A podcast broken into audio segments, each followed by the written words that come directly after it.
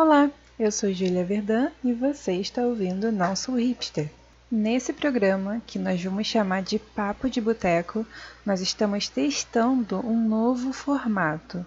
E nesse novo formato a gente não tem muita preocupação em falar ou focar só num assunto. Então a gente vai falar sobre várias coisas sem muito compromisso. É uma conversa mesmo. Então, se você puder beber enquanto escuta esse episódio, eu acho que você vai entrar melhor na nossa vibe. Nós falamos aqui sobre pizza, Game of Thrones e ficamos estarrecidos, chocados com uma história que o El contou pra gente. E eu acho que você vai ficar um pouco também. Só um recadinho: esse programa está saindo um pouco atrasado por causa de alguns desencontros que a gente teve na vida, mas a gente vai manter, tentar manter a constância daqui para frente. Bom, isso é tudo que eu tinha para falar. Aproveite o programa.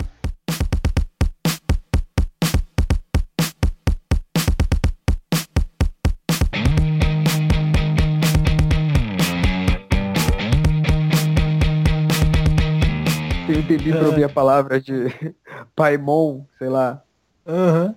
Porra, Deus Como Paimon. vocês viram hereditário? Sim. Sim, claro. Caralho, meu caralho. Eu não achei. Calma aí, esse já é o papo de boteco, porque... Já tá acontecendo, John, é a Tá magia da acontecendo, edição. John. Beleza, que eu já tô com a cerveja Já aqui, né? tá...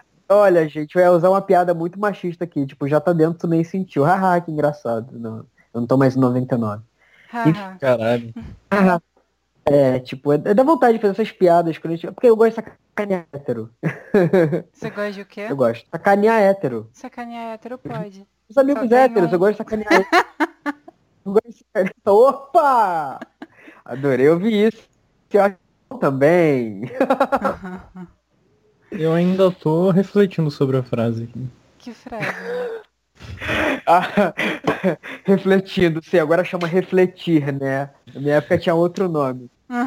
É... Começava com ele e terminava com são. Não, o foda é que, tipo assim... Eu achei que ia puxar, eu, não ente- eu achei que ia puxar uma piada com hereditário, porque começa com ele, mas tudo bem. Tô puta porque a pizza não chegou. Júlia, Oi. eu comprei batata pra comer. Aí depois eu pensei que vai fazer um barulho do caralho na gravação. Ah, vai mesmo. Você vai ter que botar na boca e deixar a sua saliva amolecer a batata. Não dá nem. Você tá ligado? No cinema você abrindo o saco, ligado? Tô lembrando daquele filme, acho que é o terceiro daquele Uma Madrugada Muito Louca. Uhum. Que tem um maluco que ele tá escondido no armário, aí ele vai abrindo o saco de batata, tá ligado? Tipo, devagarinho. Estou de volta, acho que nem coloquei no mudo, foi falta de educação, desculpa. A cerveja tá gelada, tá no ponto. Porra, Gente- não tá não, tô triste. Cara, porra, eu tô, eu tô- tô triste por você, meu amigo. Nesse mercado, na rede de mercados aqui perto de casa, eles estão com. Eles têm uma, parada de mandar. é, mandar as promoções do dia por WhatsApp. Vários estabelecimentos estão fazendo isso agora, né? E é um, um- Acho que é um meio bem. É o que era tipo o e-mail marketing antigamente, né? Acho que agora é tipo é o equivalente dos dias atuais, eu diria.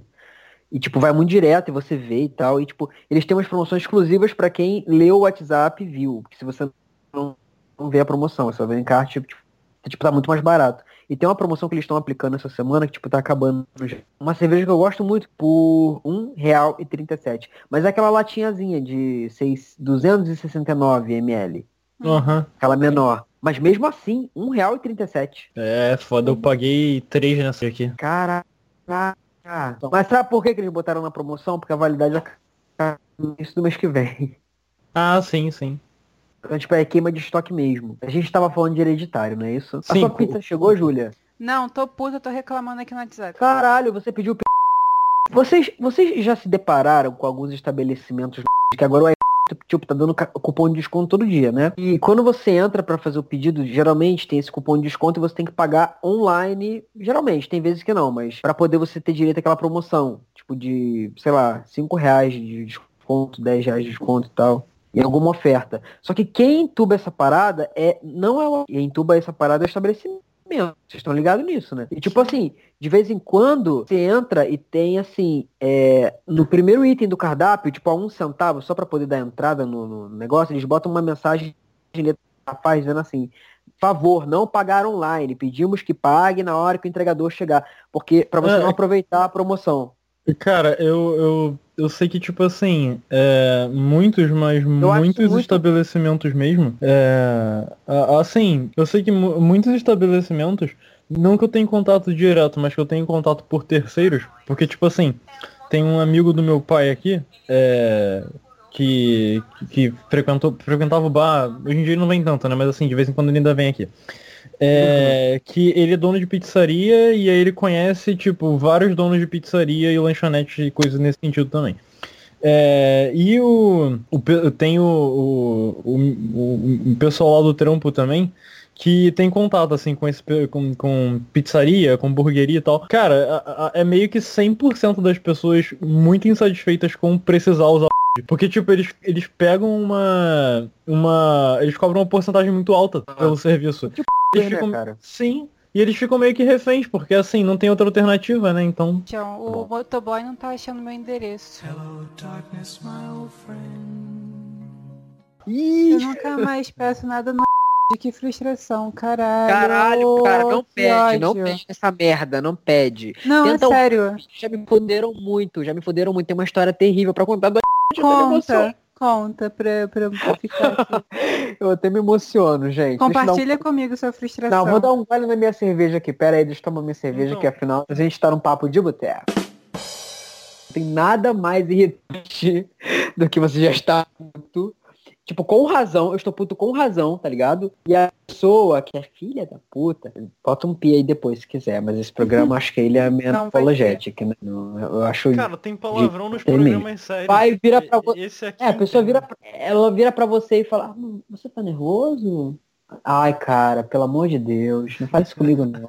Não me faz isso. Meu Deus Tu para e olha, tu, tu nem responde. O cara, é, é, começa a dar aquela piscadinha embaixo assim, ligado? Aquela de nervoso, começa o nervo pular aqui do olho. Tô naquele, naquele clima ali pensando, é, eu, eu tento pensar lá na frente, tento pensar quantos anos eu vou pegar. Aí eu falo, não, melhor não. Às vezes é melhor não, entendeu? Eu fico internalizando isso aí, eu fico somatizando isso e transformo em podcast. Capítulo final. Gente, eu vou ter que cancelar o meu pedido. que ódio. Mas é eu uma merda, cancelar. uma merda pra Como é que eu cancelar. cancelo essa merda? Eu não lembro mais. Eu não tenho mais essa merda Eu acho que instalada. eu Mentira. nunca cancelei. Eu cancelei. A minha merda foi porque eu cancelei essa porra que deu a merda que meteram no meu rabo. Cara, Meteram no seu rabo? Nossa, me trataram. Nossa, eh, sem vaselina. Não, mas então, o Ah. que acontece? A menina da loja fala- me aconselhou a cancelar, entendeu? Ah, então tá tudo tranquilo. Mas aí eu não sei como fazer isso. Eu não lembro mais como é. Acho que você tem que ir no seu menu, naquele menu superior esquerdo. Eita, vou E aí, seguir alguma- agora esse, esse tutorial. Você pode ir no Google Alguma também coisa e vai colocar aparecer. assim. como É, cancelar tem isso pedido. também, verdade. É, é ótimo, ótima dica, John. O John e tu tecnologia. Ou, ou tu faz tipo a a minha avó e pergunta mesmo assim. Como eu faço pra cancelar o pedido da pizzaria tal, entendeu? Aham. Ele vai te responder com certeza. Olha só, ouvinte, eu estou com um sério problema aqui com a minha pizza. Tô triste, tô com fome. Então, eu não tô focada. Ah, tá, cancelar pedido. Ai, que bom, ela encontrou, gente, ao vivo. Vamos a... Eu queria pegar as batatinhas que eu comprei pra comer. Mas eu tô com receio de comer essa porra. Caralho, que Fazer inveja. um barulho do caralho na gravação, entendeu? Vitória, amor. Vitória. Eu consegui pedir uma pizza. Agora, lugar. esse horário. Esse Sério? horário. Aham. Caralho. A mulher me atendeu sorrindo. Deixa eu contar o que eu tive que fazer. Eu estava varrendo hoje o quintal e tinha um monte de papelzinho de pizzaria no chão. E aí eu varri tudo e joguei Gente, no- na lixeira, dentro de um história. saquinho. Escuta essa história. Eu joguei todo dentro de um saquinho e joguei dentro do lixo. Aí eu aqui com esta fome, eu lembrei, tem papelzinho no lixo da pizzaria. Aí eu desesperada fui lá no lixo, rasguei o saquinho, só tinha papel, não tinha coisa. Gente, gente, isso é genial. Isso é eu genial. peguei o, o- o antigo viciado, papelzinho. Nossa, o é desespero viciado? pra onde só gente. Eu vou ao lixo atrás Eu dessa. lixo. Caralho, que foda. Achei foda. Achei uma história de é, crime e castigo, de superação, uma coisa de, de é, é, sofrimento e redenção. Achei maravilhoso. A mensagem que fica aqui, a mensagem que fica. a mensagem que fica aqui é o seguinte. Não menospreze os papeizinhos que colocam na sua caixa de chato. correios. Entendeu? E outra, essa pizzaria aqui, ó, ainda dá cartão fidelidade. Se eu pedir 10 pizzas, eu ganho uma Adoro. de Adoro. mussarela. Melhor coisa esse cartãozinho. Melhor carimbando, vai carimbando. Pra completar. de mussarela. De mussarela. Gente, olha só, vou falar pra vocês. Eu demorei porque eu fui fazer uma pipoca, popcorn de micro-ondas. Isso mesmo. Ah, que Eu delícia. tô comendo batata no pote de pipoca. Ah, olha só, agora começando oficialmente o programa. Olá, você que está aí. Esse é um programa diferente, tá? A gente está testando o que a gente vai chamar de papo de boteco, é isso mesmo? Vocês querem mudar de nome? Que essa é a hora. Eu tô comendo batata, tá saindo na gravação? Porque eu não sei. Vai sair uns crack-crack sim, mas tudo bem, a gente aceita. Vou deixar no mudo então. Ela- aí. Não, precisa peraí, não. não. eu vou deixar no... Eu vou sim, porque eu tô comendo pipoca pra caralho aqui. É, é o Jonathan que tá aqui também, só me apresentando já, eu vou deixar no mudo porque eu quero comer batata, entendeu? Tá muito boa aqui, eu não quero deixar pra depois não, pera aí. A gente tá morrendo de fome, é uma sexta-feira, meia-noite. Eu estou tentando comer uma pizza que não chega na minha residência. Tá difícil a vida. White people Força guerreira. problems. Ai, ai. Gente, é assim, é o seguinte, esse programa não tem compromisso com a verdade, não tem compromisso com nada, a gente vai falar sobre coisas aleatórias, é um papo de boteco mesmo, entendeu? Esse é a programa. Que eu vou poder falar bom de filme merda e ninguém vai me julgar, né? Vamos Ah, te gente sim, tá que a gente tá aqui esperando. pra isso. Porra. Não, não, na verdade, é, a gente vai falar mesmo, independente do julgamento. Vocês podem falar o que vocês quiserem nos comentários. Tem comentários aqui, gente? Tem, tem. Tem, mas ninguém comenta. Ai, caralho, tem comentário. Adorei, tem comentário. Vocês querem deixar a arroba de vocês? Well, você é o único que tem arroba nessa vida. O John nem tem rede Ah. social. Ah, O John não é hipster. Ele... Gente, essa é a de que o John não é nem um pouco hipster. Ele simplesmente não tem rede social. Vocês sabem o que que é isso? A pessoa não tem a rede social. Exatamente. É uma escolha, vocês estão entendendo? Esse cara é gênio. Enfim. Eu não lembro, eu não lembro minha arroba agora, porque eu já tomei algumas cervejas, afinal de contas, né? E eu Papo de vejo agora. tinha caráter. Hum, eu não lembro. nisso, segura aí que eu vou pegar outra, tá? É, já vem já. Outra já cerveja? Aham. Tá bom. Ah, eu não falei tudo sobre a minha pipoca, tudo que eu queria falar, então eu vou falar agora. Fala. Eu acho que minha arroba, é, é, minha arroba no Twitter é arroba well com três L's, W-E-L-L-L, ponto Azevader. Só que eu faço uma arroba difícil de pronunciar, na verdade, para poder complicar um pouquinho mais para divulgar. Eu devo ter trocado, qual é a minha agora? Well, não é você. O meu é V de Verdun. o meu é bem simples, nunca vou mudar. Dele é maravilhoso, cara. É a melhor arroba de todas. É a melhor arroba de todas, de todo No universo. Twitter, tá, gente? Esse sou eu no Twitter. Mas não me segue não, que às vezes eu posto coisas chatas lá, nada a ver da vida. Uhum. Fazendo a contracapa do Sneaker. Desventuras em sério, onde ele pede para as pessoas se afastarem do livro. Ah, Marqueteira nata, marqueteira nata. Se ai, gente, vocês viram essa parada da Momo? Nada a ver. Mas enfim, lembrei. Aí morro de medo da Momo. Inclusive, eu acho que a mão tinha que ser capa desse programa. Não.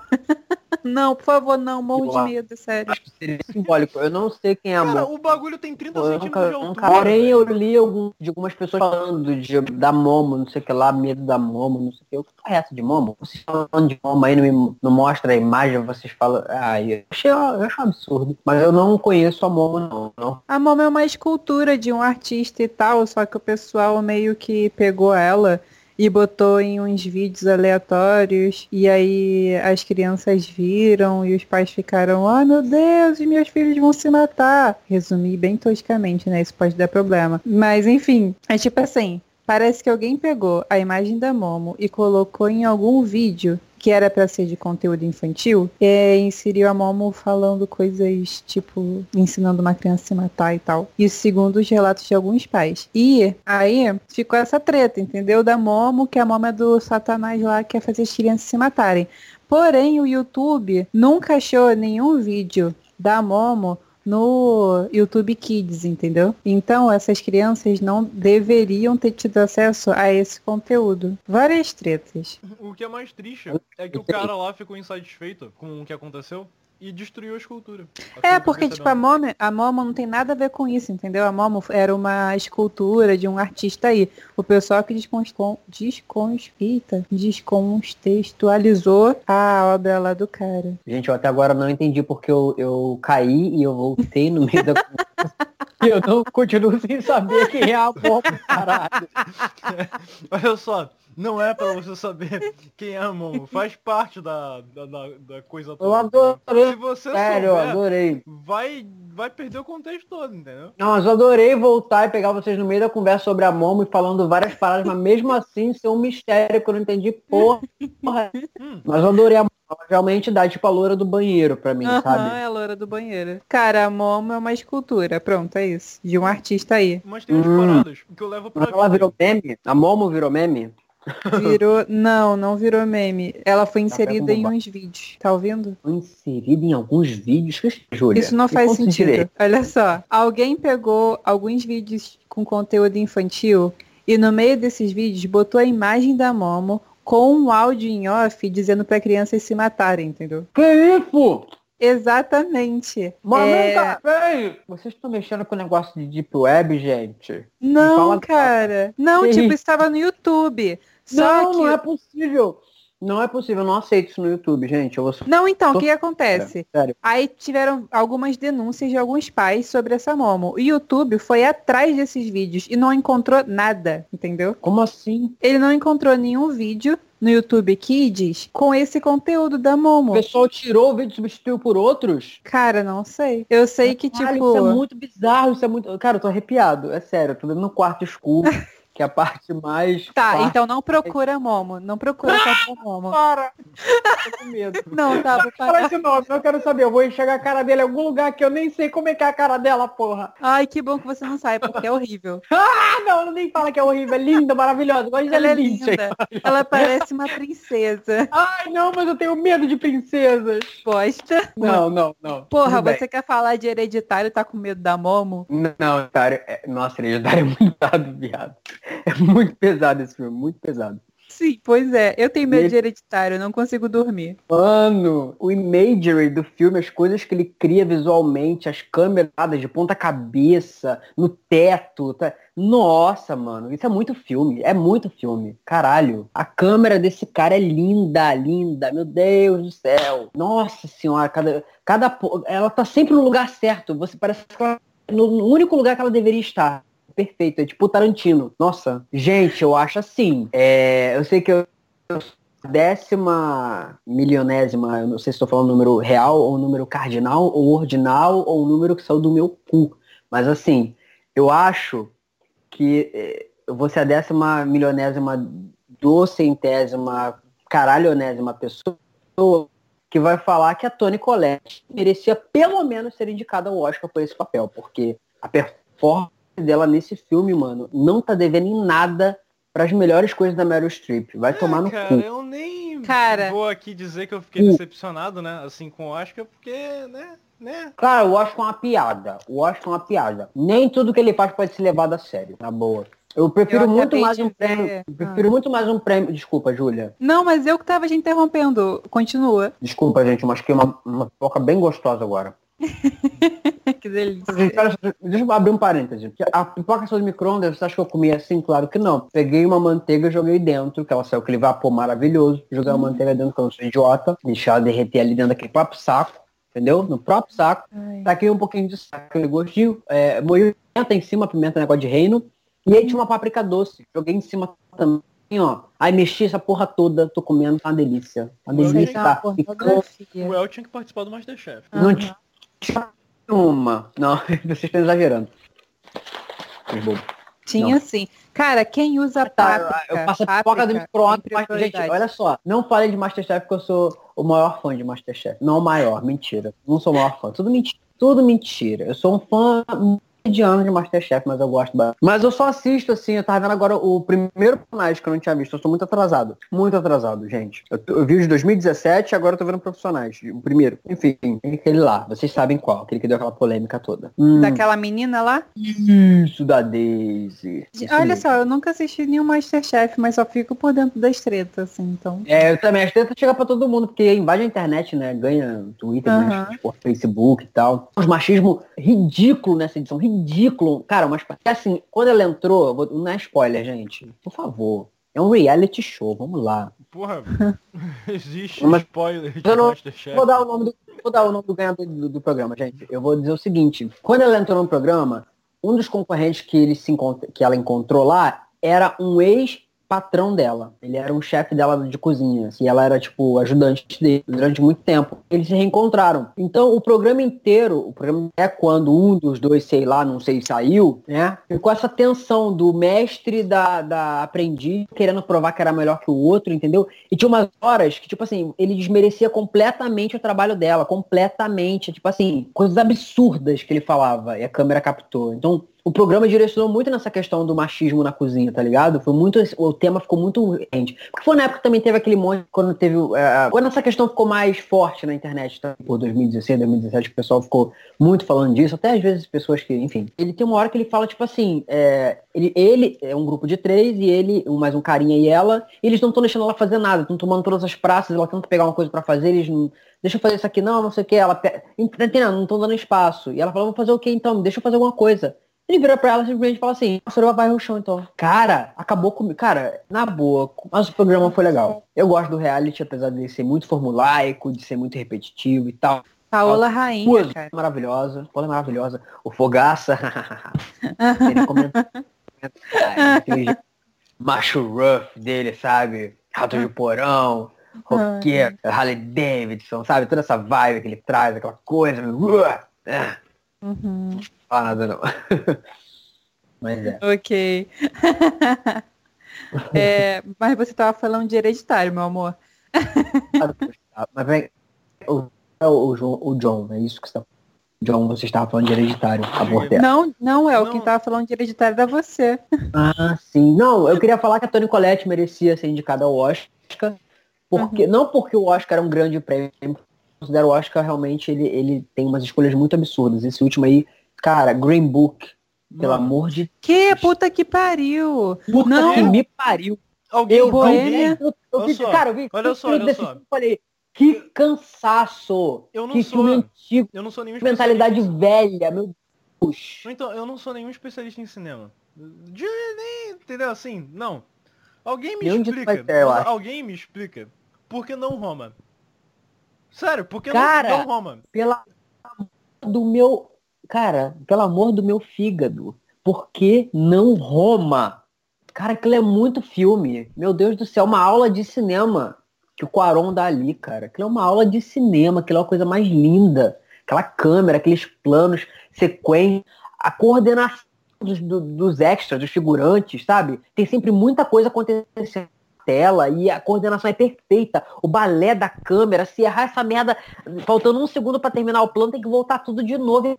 É muita gente, é muita coisa que já destruiu, tem que botar de novo. Tem noção? Aquela cena que tem aquela, aquela rebelião lá embaixo, tá acontecendo aquela. aquela Aham, cara, muito cozinha lá embaixo. foda, muito é foda. take só, viado. Ele sai da- daqui de dentro, que- onde, onde eles estão. Eles estão o quê? Numa loja de móveis, né? Para escolher o berço. São, né? ah, é, isso aí. Então. E aí, eu não falei do que nem de quem, então, pelo amor de Deus, vocês não não me spoiler. Desculpa, gente, não foi minha intenção. Não, olha é só, olha só, só avisando. Esse programa aqui, como de praxe, vai ter spoiler, a gente avisa aí do que, que vai ter antes do programa e você escuta se tu quiser, entendeu? Porque, né? É, isso aí, é. O pessoal é vai ficar muito bêbado daqui a pouco e ninguém mais vai lembrar de avisar que tem spoiler. Porque eu Gente, é não vou porque- falar de hereditário sem dar spoiler, assim, porque, né? Ai, gente, olha só. Ah, gente. Na boa, eu não gosto da. Eu não gosto, eu não gosto. Eu, sei lá, acho que estraga a experiência dos outros. Eu- sei lá, o cara vem escutar Eu o não sei se programa eu e te contei. aqui, tipo, Mas eu descobri o que era spoiler. Porque eu tava, eu tava lendo, assim, tipo assim. é, eu até, até o momento, a minha, minha pessoa juvenil não tinha entendido a, a gravidade de você tomar um spoiler. Aí, Uhum. eu tava lendo sobre plot, sobre plot twist, né? Assim, o que que era o, o conceito na época mesmo? Eu não sabia o que que era. Aí eu fui lendo, fui lendo lá, e aí eu li assim, e aí no final de Seven não sei o que. Aí eu li assim, ah, caralho, tá ligado? Tipo, mano, Mano, esse filme, se alguém tivesse estragado o final de Seven pra mim, na boa, na boa, eu não queria nunca mais olhar na cara dessa pessoa. Mas olha, eu tomava um ranço assim, garoto. Cara, eu falo pra todo mundo e falo isso pra, pra todo mundo toda hora. Quando eu olho pra cara do Brad quando eu olho pra, pra, pra, pra Seven, pra, pra cena final, minha perna fica bamba, eu começo a tremer, eu começo a chorar. Sempre. Eu já vi esse filme umas cinco vezes. Eu, Eu sempre choro. Sempre. Sempre, sempre, sempre começa a chorar de nervoso. Exatamente. Antes de- disso, quando começa já a tensão daquela cena, que, cara, o Fincher é um cara que pra construir tensão vai tomar no cu dele. Vou te falar. E desde a hora que ele chegou no deserto, aquela câmera distanciada, o carro indo no horizonte, aqueles, aquelas torres, perfeito, aquele plano é perfeito, viado. Caralho, ele. E eu já tô tenso, já começo a me sentir mal. Falo, cara, eu quero sair daqui. Eu me sinto claustrofobizado, sabe? Eu, eu quero sair daquela situação. É muito, muito. Cara, esse filme é muito bem dirigido, cara. E pensar que o David Fincher começou dirigindo videoclipes incríveis. E dirigiu. pensar que o David Vogue, Fincher Ele dirigiu o Vogue dirigiu da Madonna, Alien, viado. cara. É, ele dirigiu o Alien. dirigiu o Alien 3, né? Aham. Caralho, eu não vi essa. Tem que ver. Não sei nem se é bom. Mas, Não, caralho, é, dirigiu o Vogue da Madonna. Pelo que eu mano, também, eu não lembro de ter assistido e pelo que eu já ouvi falar, falam, falam que é uma merda. E assim, acho Ah. que o Fincher mesmo. eu é, sei que o 4 é, é bem ruim. O Ressurreição, é, cara, que é o do cara, eu, po- eu posso estar viajando legal, assim, porque eu realmente não lembro dessa informação direito não. Mas eu acho que o próprio Fincher já até deu, deu uma declaração falando que nada do que ele planejava fazer tá no filme, sabe? Assim, Ah, não, é. Esse, esse tipo de franquia é, é, é- é bem compreensível de que tem muito controle, né, de tudo. O produtor decide o corte final, ele não deve ter tido muita liberdade. Porque, na verdade, se você for olhar os diretores da, da, da, da franquia Alien, o único que foi autoral foi o próprio Ridley Scott no primeiro. aham, é, o, o não- Fincher, bem- ele, ele não, se- de não, fazer não, não, Alien, minto. ele- Eu Ah, não vi teve, o dois. Teve o James Cameron, né, que fazendo dois. James Cameron no 2 também dizem que foi bem James Cameron mesmo. E o 2, cara dele, eu não vi ainda, mas eu quero ver. Que inclusive tem uma cena com o Mecha, que eu acho, me lembra muito o, o Mecha do Avatar, viado. Pra mim, Tá cara, ligado? Pra mim, assim, de, de longe, o primeiro. Cara, eu, eu não consigo nem falar sobre o primeiro. É, Não, eu, eu não. acho- esse filme é genial, cara. Mano, esse filme é maravilhoso, cara. É maravilhoso. Desde a arte conceitual dele. Ele é, ele é perfeito. É Não, maravilhoso. cara, cara, é maravilhoso. O, É maravilhoso. O Alien, tá ligado? O conceito do Alien é, é foda demais. É, Sim, é eu é muito- que eu li, eu li um- uma época atrás, acho que eu até passei pra Júlia, uma matéria explicando todo um conceito que tem de estupro por cima da figura. tá Sim, ligado? sim, exato. Tipo, Cara, é muito foda, cara, muito É foda. Você sabe o nome do cara que é o- É, é, é o o, Giger, não é? Acho que assim se pronuncia H.R. Giger, é uma porra assim. Pera aí. Aí. É, Cara mesmo. É, não, é, eu sei que se escreve assim, tipo é H.R. Giger, eu não sei qual é a pronúncia, né? É É, pronúncia pra- cara, aliás, as artes desse cara são Nossa. muito foda, tá ligado? Porque Muito assim, eu, eu- não sei se, eu- se era o conceito original, né? Ah, ah, Aí eles tiveram que modificar pro filme, isso eu não sei dizer. Mas tipo assim, a- as artes que você tem dele do. do. do. Caralho, como é que é o nome da criatura, cara? Ê, caralho, pera aí que. Xenomorfo, não é uma parada assim? É, é ge- Xenomorfo? É genomorfo, não é? Uma porra assim. Deixa É, uma coisa assim, xenomorfo, xenomorfo. Ah, lá, não sei é, assim. Ih, cara, fudeu, deixa eu ver aqui. Eita, só confirmar aqui. É, cadê? Xenom... Xenomorfo. É isso mesmo, xe- acho que é é assim que se pronuncia, né? Xenomorfo. É, a arte dele, tipo, a cabeça dele é um pênis, tá ligado? Exatamente. Tipo, Na bizarro, outra cara. ponta tinha uma cabeça de uma piroca na, Sim, na, sim. na arte. Uma cabeça bem chapeletuda assim, sabe? Caralho, uma arte bonita.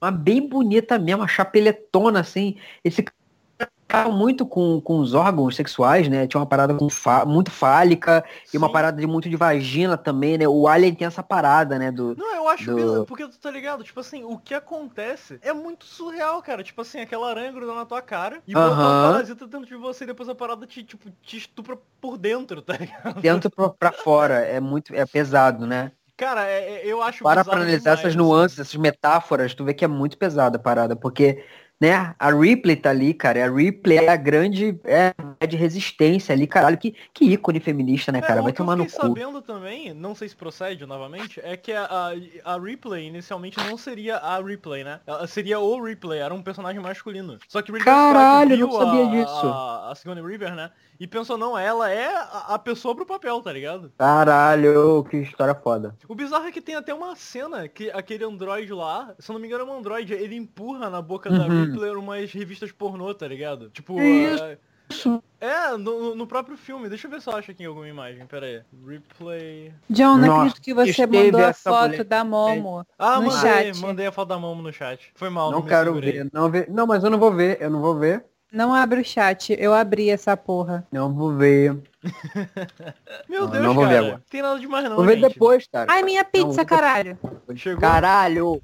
Gente, caralho, Vitória. Caralho, Júlia, você pediu pizza Parou de quê? de- Conta pra gente. Quais são os dois sabores da sua pizza? Porque você não pediu de um sabor só. Não, claro que né? não, a fome não me permitiu. Exatamente. eu Todos, acho, você nos representa todo um Brasil. eu pedi Brasil, português e quatro queijos, porque eu Porra! tenho intolerância, mas eu Porra! sou ousada, entendeu? E vou estar em casa, tem um banheiro disponível pra mim. Então é isso. Eu vou... Gênia. É...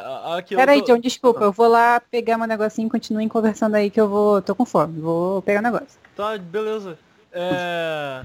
Não, então, a, a- a- tipo, eu tô, tô lendo aqui uma parada que eu achei num blog, tá? Mas é só pra contextualizar a cena. É, considere Ash e os fundamentos sexuais desse personagem. Ele é, na verdade, um robô. Uma criatura presumivelmente incapaz de ter relações sexuais.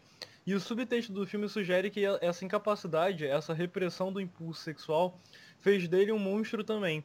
É, quando Ash ataca Ripley, mais para o final do filme, é, ele enrola uma revista pornográfica é, e tenta a- atolá-la na garganta da mulher, tá ligado? Tipo, Que isso, viado? é, eu- enfim, é, cara, é, pelo, é, o foda é que eu já dei spoiler, né? Mas assim, se você não, Caralho. não viu Alien... Não tá lembrava ouvindo dessa aí- cena no filme. Não- É, no primeiro, no primeiro. Caralho. Uma parada que eu acho genial também, é, que, que eu já ouvi falar sobre do do filme, é que o, aquela cena que pela primeira vez sai, né, o... O, eu não sei como é o nome que tu dá pro alien filhotinho, né, que sai do, do peito da Ah, pessoa.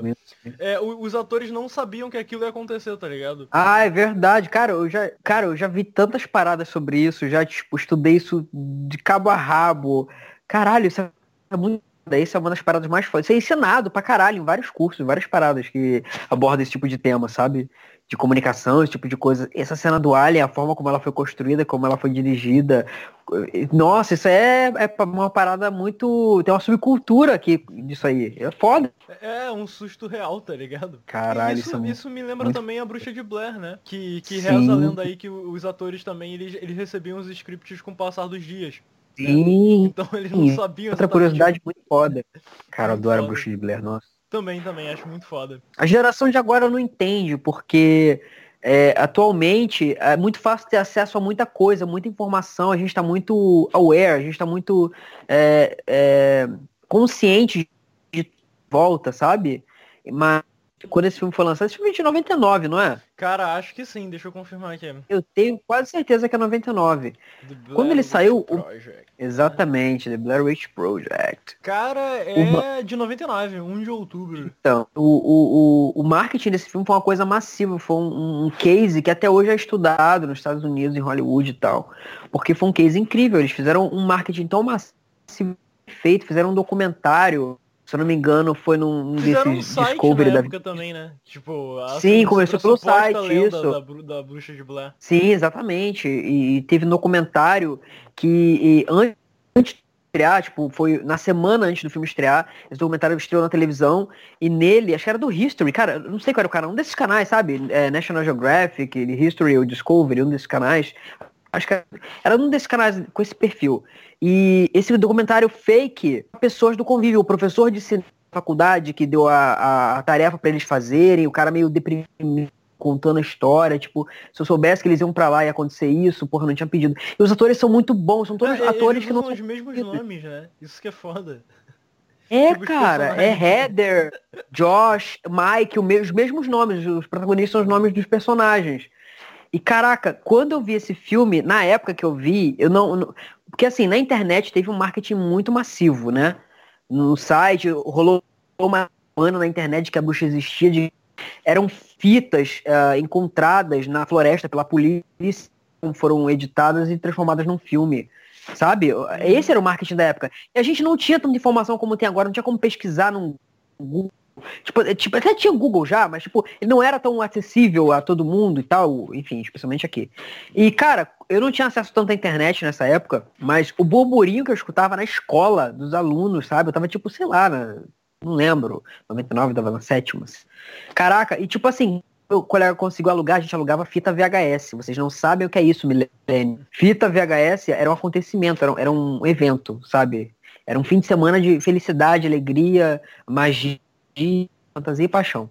E era o seguinte, a fita, a gente alugou a fita da Bruxa de Blair para ver acreditando no papo que tava rolando, que era um marketing boca a boca muito forte e uma, uma parada que ia rolando de ouvido e ouvido, todo mundo ia reproduzindo, como se fossem as fake news de hoje, sabe? É, compartilhadas no WhatsApp. Eram fake news. E tá aí essa, essa, essa, essa, esse burburinho ia sendo passado de um para outro, de que eram as fitas encontradas e aquilo era o filme feito. Então, quando assistia esse filme, a gente tinha a, a, total noção de que a gente estava vendo pessoas reais, uh, passando por situações reais, porque a filmagem é muito bem feita, a direção é muito boa, porque parece realmente amador, não parece amador encenado. Não, parece realmente que é aquilo, a câmera inclusive dá uns muito surreais e tal. Incomoda um pouco, mas caraca, constrói a narrativa de forma tão lenta, tão sabe, é, é, meticulosa e as coisas vão acontecendo gradativamente, vai ficando mais estranho, mais estranho, mais estranho, e você vai ficando tenso, tenso, cara, que eu era muito novo, cara, quando eu vi esse filme. Eu devia ter uns 10, 11 anos. Cara, eu tive que sair da sala, eu tive que pular de fora respirar um pouco, porque eu, eu, eu, eu, eu tava vendo pessoas passando por aquilo, e eu não tava entendendo o que eu tava vendo ali. Eu falei, gente, não pode ser, não pode ser, essas pessoas não passando por isso. Quando perdeu o mapa, viado, quando ele perdeu o mapa, eu já fiquei aterrorizado. Eu falei, porque eu me coloquei no lugar deles, eu falei, caralho, cara, essas pessoas. Sabe, eu era uma criança muito sonhadora, assim, muito romântica. E caralho, fiquei muito mexido com esse filme. Ele mexeu muito comigo. Então, como vai, ele vai escalando e vai se crescendo, tipo assim, quando chega no ápice, mano, e eu vi que o ápice era uma referência de uma coisa que é falada no começo do filme, eu falei, puta que pariu. Cara, esse filme é muito foda. É muito foda é, marcou minha vida, marcou minha adolescência, marcou toda a minha geração. É, e, e, como Blair. filme de o pessoal não entende mesmo, o impacto desse filme. E como filme de terror mesmo, ele faz uma coisa que eu acho muito foda, que é, tipo, não mostrar, tá ligado? Tipo, é... o, que é, o que os, os pretensos hoje em dia chamam de pós-horror, pós-terror hoje em dia, é, é uma coisa que já tava na bruxa de Blair, viado, tá ligado? Já tava. E se você for olhar pra trás, tá muito antes também, tem várias coisas lá atrás. Tá ligado? Não, o próprio Lovecraft, olhar, né? Assim, é, porra, tá ligado? Um medo do desconhecido. Certeza, né? o pós-horror é o pré-horror, tá ligado? Pra de pós-horror também, isso é uma babaquice. Eu, eu acho que também... isso aí. Pois Caralho, é. porque dando nome, tipo assim, existia um gênero que era menor antes e agora tá legal, porque agora é o pós-horror. Ah, não, gente. A, a forma como, isso é, como é concebido, eu acho meio, sei lá, cara, é tudo a mesma coisa. Sempre teve esses filmes, sempre teve. É só a pessoa né, e buscar, procurar e ver e tal. Sempre houve hum, filmes assim Aí, com essa pegada mais psicológica ou, ou menos está mais sutil e tal. Exorcista, mano, vai aí. Caralho, ah, Exorcista, tem que ter programa dessa é. porra. Só avisando aqui que Exorcista tem que ter programa, porque, né, morde Exatamente. a cadeira, tá ligado? Eu, eu sei, eu sei que a percepção das coisas é uma coisa muito subjetiva, cada um vai perceber de um jeito e vai sentir de um jeito, não vai se assustar com uma coisa, outro vai e tal, porque, né, a gente se assusta com um conjunto de coisas que a gente viveu na nossa vida que foi marcando e a gente foi é, é tags no nosso, no nosso cérebro está doido que não era, enfim. Então. E eu, eu, eu entendo assim, mas, cara, tipo assim, para mim, o, o, que me deixa, uma, uma, das coisas que me deixa mais é, fisgado no filme é quando ele começa muito normal e ele vai escalando. O Exorcista também é assim, a Bruxa de Blair é assim, a Atividade Paranormal é assim. Eu, eu gosto muito quando ele vai escalando, escalando, escalando, sabe? Quando ele. Caraca, e chega uma hora que fica insuportável. Tipo, tem um também, um independente muito foda. Porque, tipo assim, com relação ao Exorcista, eu acho que o, o, da coisa toda, o que mais me perturba, perturba é o fato de ser uma criança, tá ligado? Caralho, você acabou de falar o, o que eu penso. É, eu escrevi um, um, há muito tempo atrás uma resenha desse filme no, num site que eu visito lá de cama, tipo uma rede social de filmes, que é o. Pode falar o nome não? Ah, sim, sim, vai, à vontade. É, que é o Filmol, não sei se vocês conhecem, o Filmol. Então, eu botei uma, uma resenha lá e eu falava exatamente isso. No final, a- o o terror mais que fica comigo no final desse filme é pensar que essa garota é uma garota de, sei lá, anos. E como é que ela vai viver depois disso? Esse trauma, como é que ela se recupera disso? Será que ela tem noção do que aconteceu? Sabe? Porque Exorcista do Regi, a gente apaga, finge que não aconteceu. Aquele filme é horrível. Aquele filme não faz jus à personagem da Regan. Vocês viram isso? Qual exorcista? O Exorcista teve mais três. ah, não, cara, ah, eu não vi nada além do primeiro. Então, eu vi o primeiro e tive o, o, o desprazer de ver o dois. É Exorcista, o Herege, o nome do filme.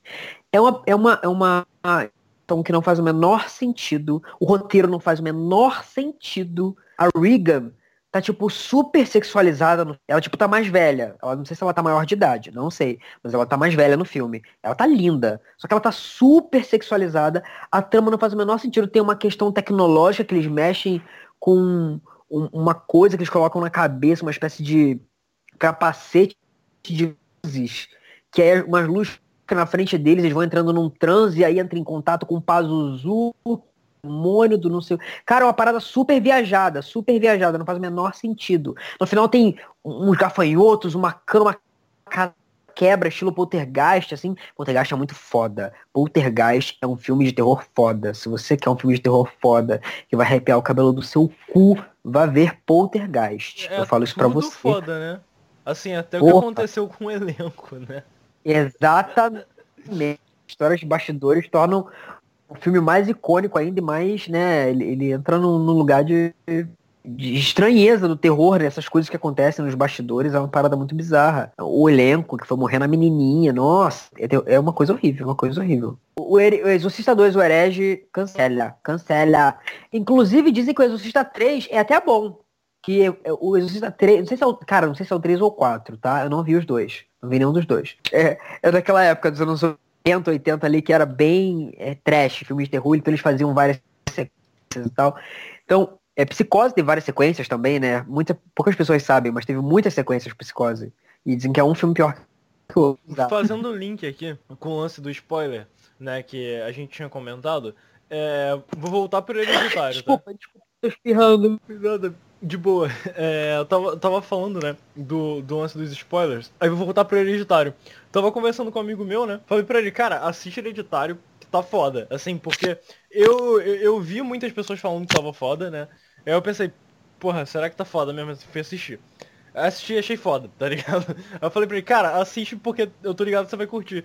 Aí ele falou, aí, aí, olha só, vai vai entrar em spoiler de hereditário aqui, tá? É, só avisando. Ai. É, não, aí ele falou assim, cara, olha só como contaram o filme pra ele. Tipo assim, ele falou que um conhecido dele falou assim, porra, eu comecei a ver esse filme, mas aí eu não entendi nada. A menina ela morre no, no carro.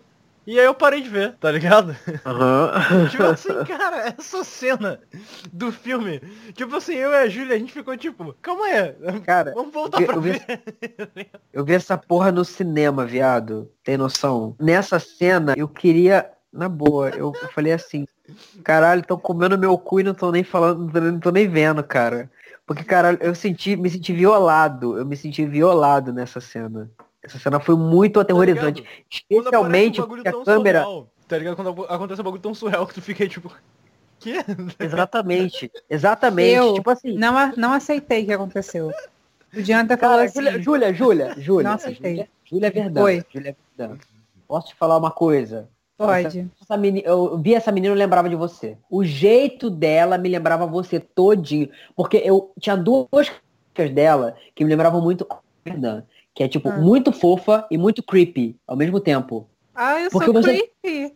Você é Tim Burton, Júlia, você não tá entendendo. Você, um lado você é muito Ed, você é tipo assim, no limite, você, uma faca afiada que ela vai te dar um, sabe o escorpião quando ele te dá uma, uma fisgada assim, que ele te dá uma picada com aquele rabo do escorpião? Que é uma coisa sexy, e ao mesmo tempo venenosa, e ao mesmo Meu tempo Deus. mortífera. Mas ao mesmo tempo ela é fofa. E essa menina, essa coisa de ser ao mesmo tempo que ela é Tim Burton. Sabe, Tim Burton tem essa coisa de fazer uma coisa fofa e ao mesmo tempo assustadora. Aham. Isso é um elogio, caralho. Tá bom. Eu acho, que eu acho ela tão caralho. esquisita. Eu olho Não, pra eu cara acho dela. Caralho, eu acho do caralho. Porra, Eu acho- eu adorei a personagem. Eu adorei o fato Não, é. filme todo dá a entender que ele é a protagonista do filme, junto com a mãe. Sim. Eu adorei isso no trailer. Eu adorei todos os trailers desse filme. O primeiro trailer, eu me apaixonei no primeiro trailer. Quando a câmera vai aproximando da casinha de, de- da maquete, o colégio tá lá dentro, eu falei, essa porra é um filme diferente. Eu lembro que eu até divulguei, se eu não me engano, no, no, no grupo de, de WhatsApp da faculdade nosso, Júlia. Eu, Hum. eu fiquei tão. Eu fiquei tão divulguei no grupo da faculdade. Falei, não é possível, alguém vai se interessar por isso. Eu Caraca. não vejo o grupo da faculdade, foi mal. Não, foi há muito tempo também. Foi há muito tempo. E ninguém se interessou também. E tipo, eu falei, caralho, será eu tô, tô sentindo uma parada tão boa com esse filme, será que vai ser ruim, cara? Ninguém tá se interessando, será? E tipo, eu fiquei, cara, olha só, essa. Olha o que. No trailer o cara já entregava muita coisa, tipo assim, de qualidade, de, de art house mesmo, sabe? De cinema Uhum. feito com esmero, com cuidado, com capricho, sabe? Coisa bem mesmo. Ele entregava muito no trailer. Só que da história ele não entregava nada. Ele dava dicas dos temas Aham. do filme, sabe? Luto, é, negação, aceitação, é, sabe? Ia Isso dando é essa, foda. Porque Caralho, tem gente que não sabe fazer trailer. Tipo, ele entrega algumas É. coisas, mas o filme não é tipo só o que tem no trailer e acabou ali, entendeu? Ele tem Muito muita mais coisa trailer. contar. Mas tem gente, mais. tem filme, tem filme, que a história do filme inteiro tá no trailer. Ah, cara, olha só, Júlia, você tocou num ponto muito importante. Eu quero que o John contribua também com esse assunto, porque é o seguinte, Hum. a coisa que eu tenho visto é, mais é, com, com mais frequência ultimamente é isso. É justamente por isso que eu adorei esse trailer. Eu tenho visto muito trailers que entregam mais. Eles, tipo assim, é é- eu já li muito a respeito desse assunto. Tem um consenso entre o- o- os estúdios, né? De que o público de hoje, o jovem, que é o principal público-alvo da maioria dos filmes de, de verão, né, e tal, tá querendo as coisas mais mastigadas. Eles estão querendo, eles fazem muita, muita pesquisa, né, aquelas coisas de Nielsen, aquelas coisas de pesquisa de opinião e tal, tal e tal, e eles têm notado que as pessoas querem que o trailer é, diga pra eles mais ou menos onde eles estão entrando, querem gastar dinheiro para pagar o ingresso para ver uma coisa que eles não sabem o que esperar. Eles querem já, já perceber já ter uma noção, ah, um, se sentir confortáveis com o que eles vão ver, sabe? Nesse sentido. Então, os trailers estão tendo essa tendência de explicar demais, de dar tipo, praticamente a storyline toda, e às vezes as melhores cenas do filme estão no trailer, às vezes tá contando a história todinha pra vocês, contando o conflito, te, contando, te mostrando a cena mais importante do filme, tudo no trailer. Entendeu? E é exatamente quando o cara vai no caminho contrário que a gente percebe, né, Júlia? É foda isso. E tem coisa também que eu não gosto, que parece que me engana, que é quando tem cena no trailer que não tem no filme. Ah, eu me sinto traída. Eu me sinto traída, Eu também verdade. me sinto traído, me sinto traído demais. Mas horrível. E essa- tipo, essa é cena, é filme de. Da Marvel vive fazendo isso, né? Tipo assim, de herói. Sim. Vive tendo isso. Aí eu também não ligo muito, mas tipo, eu me Não, sinto é, a traída. gente, a, gente sabe, a gente sabe que isso acontece, porque é, às vezes o trailer precisa sair muito do filme tá Aham. finalmente editado, e aí os caras ainda estão editando, e aí colocam mais ou menos o que eles acham que vai entrar no filme. Aí, do primeiro trailer até o último, do primeiro, né, já tirou muita coisa, e aí aquela cena acaba não entrando, mas é muito frustrante, eu odeio. Quando- Ai, Well, vê se você fica frustrado também quando no trailer tem uma música e você fala, caralho, essa música vai ter nesse filme. E aí durante Ah. o filme não toca a música em nenhum momento. Gente, eu acho isso muito zoado, muito zoado Eu também. fico triste. Eu não- A música só toca nos créditos, às vezes nem toca, tá? Tá na trilha sonora, tá no CD do filme, tá no trailer, pra você comprar, tipo, baixar ou, ou você escutar Aham. nos streams. E aí não entra, durante o filme, não entra aquela música naquela, naquele momento que ela encaixou tão bem no trailer, né? Tipo, é muito Logan frustrante fez isso, mas eu não consigo ficar triste com Logan. com a música do Johnny Cash. É, Na verdade, Hurt. essa música Cara, é do Nine Inch Nails. Ah, eu Mas- sei, mas é muito melhor eu sei com que o é do Johnny. Nine Inch Nails. Ai, nossa, sim, eu sou hipster, não sou hipster. Ai, gente, vocês não o sabem. Era muito melhor o original. Não, mas, não, mas é, é- é a, versão, a versão do Johnny Cash, né? Nada a ver, Mas- cara. É porque mas é eu- engraçado ver a reação das pessoas quando você normalmente fala que essa música não é do Johnny Cash, porque ela fica tão melhor na versão do Johnny Cash, tá ligado? Eu acho que Cara, até eu não lembro pro- se foi a versão do Nine Inch Nails, mas eu gosto dessa versão Eu, do Johnny eu Cash. acho que até o próprio Trent, tá ligado? Do, do Nine Inch Nails já, Ah, já, já falou isso, tá ligado? Tipo assim, que essa versão pra ele é, é muito melhor Então. que a versão original, tá ligado? É, não, a forma como foi editado, não dava a entender que a música ia passar. Não sei se passar durante o filme, assim, mas. Porque ele fazia meio que um videoclipezinho com a música, né? Sim, o sim. trailer a música entrava em alguns momentos chave. Então tinha uma edição muito gostosa de, de road movie, assim. É, e aí eu achei que essa música podia entrar em algum momento chave, sim, não naquele momento necessário do trailer, necessariamente do, do trailer, mas é realmente, às vezes, cara, é um preciso. Que eu assisti esse trailer esperando aparecer escrito The Last of Us no final, tá ligado? Caralho! eu, eu não joguei The Real. Last of Us. Mas algumas coisas que eu vi, eu é, é, porque foi um fenômeno da cultura popular que foi pra todo mundo, né? Que consome cultura soube o que era Last of Us, sobre o impacto cultural dele e tal, de como a, a direção, a trilha sonora do Gustavo Santaolalla, que eu amo, amo o Gustavo Santaolalla. Ele fez a trilha do Segredo de Brokeback Mountain, que é uma das trilhas sonoras mais lindas de filmes que eu já ouvi na, minha vida. Ouçam essa trilha sonora linda, linda, linda. Nossa, esse filme é lindo. E, enfim, esse, esse jogo, cara, mesmo com a pouca informação que eu tinha sobre ele, que, que jogou, né, uma experiência de quem só consumiu informações e matérias e tal. Quando eu vi a, a dinâmica dos dois, eu falei, cara, isso me lembra muito a dinâmica do negócio do, do The Last of Us lá. Cara, marca de você chegar aqui pra gente jogar, na boa, porque esse jogo, esse jogo é foda, cara. Então, mas aí, é, só voltando no Hereditário, porque, enfim, é um filme muito foda. É, cara, eu vou te falar que assim, Hereditário é, é um dos melhores filmes de terror que eu assisti nos últimos tempos, cara. Sim. Ti- Tipo assim, eu, eu acho Sim. que melhor do que ele, pra mim, A no bruxa. caso, só a bruxa. Esse aí. Esse aí, ó. É, a bruxa realmente. Eu fiquei Mas, João, medo porque vocês meio que dormiram e me deixaram vendo sozinho aquela porra. Mano, a gente não filme, dormiu, não. aquele filme é A gente amaldiçoado. dormiu? A gente não dormiu, Não, El. Só quem dormiu fui eu, mas é que eu tava na merda. Eu tava Nossa acordadinha do seu lado, El. Tava te apoiando. Você, não, o John dormiu. Mal, cara. Eu sei que, eu, eu sei que teve tava uma hora. merda. Eu não sei, cara. Não, assim, completamente enganado e minha mente podia estar fabricando coisas pra me confortar, porque eu tava me sentindo, vendo esse filme, eu tava me sentindo abandonado. Sabe quando você sente que você não tem esperança, não tem ninguém, que a vida é uma merda? E caralho, mano. Que realidade. Cara, a gente reclama de tanta coisa, mas, mano, que realidade opressora, que vida pequena. Como é que é? Não, não sabe que existe. Sabe? É uma, uma parada muito bizarra você pensar. Uhum. E depois, mano, ai que gostoso. Depois eu virei fã, depois de, de, de, de ver esse filme, tempos depois, eu comecei a ver Game of Thrones e virei um fã desgraçado de Game of Thrones. Eu descobri que a Lisa Erin, a Lisa Erin é a mãe dela. Caralho. A irmã da Caitlyn Stark, lá do Ninho da Águia, aquela maravilhosa. Ah, sim, sim, É a- pois é. Dela, viado. Eu queria vontade de ver de novo, de novo. Caralho. Não, e de um. caraca, de pensar. Gente, olha só, a gente teve um- uma, uma, uma oportunidade muito foda de trocar uma ideia com o produtor desse filme, A Bruxa, que é brasileiro. É o Rodrigo Teixeira. Vocês lembram? E o John não foi, sim, eu lembro. Porra, o John foi. não foi, né, cara? Não foi, ele tava deu, cara, trabalhando, tava no ele trampo. Caralho, cara, eu, tenho muita lembrança do John lá. Acho que o meu, meu- de novo, meu cérebro fabricando coisas. era eu. vozes. Era eu lá, entendeu? E você projetou Era- o John. Não, é porque. Não, porque tinha a, a- aquela menina também, a da nossa sala, como é que é o nome dela? Andressa. André Marlon, é, o Marlon, é a figura do Marlon que eu confundi. Enfim.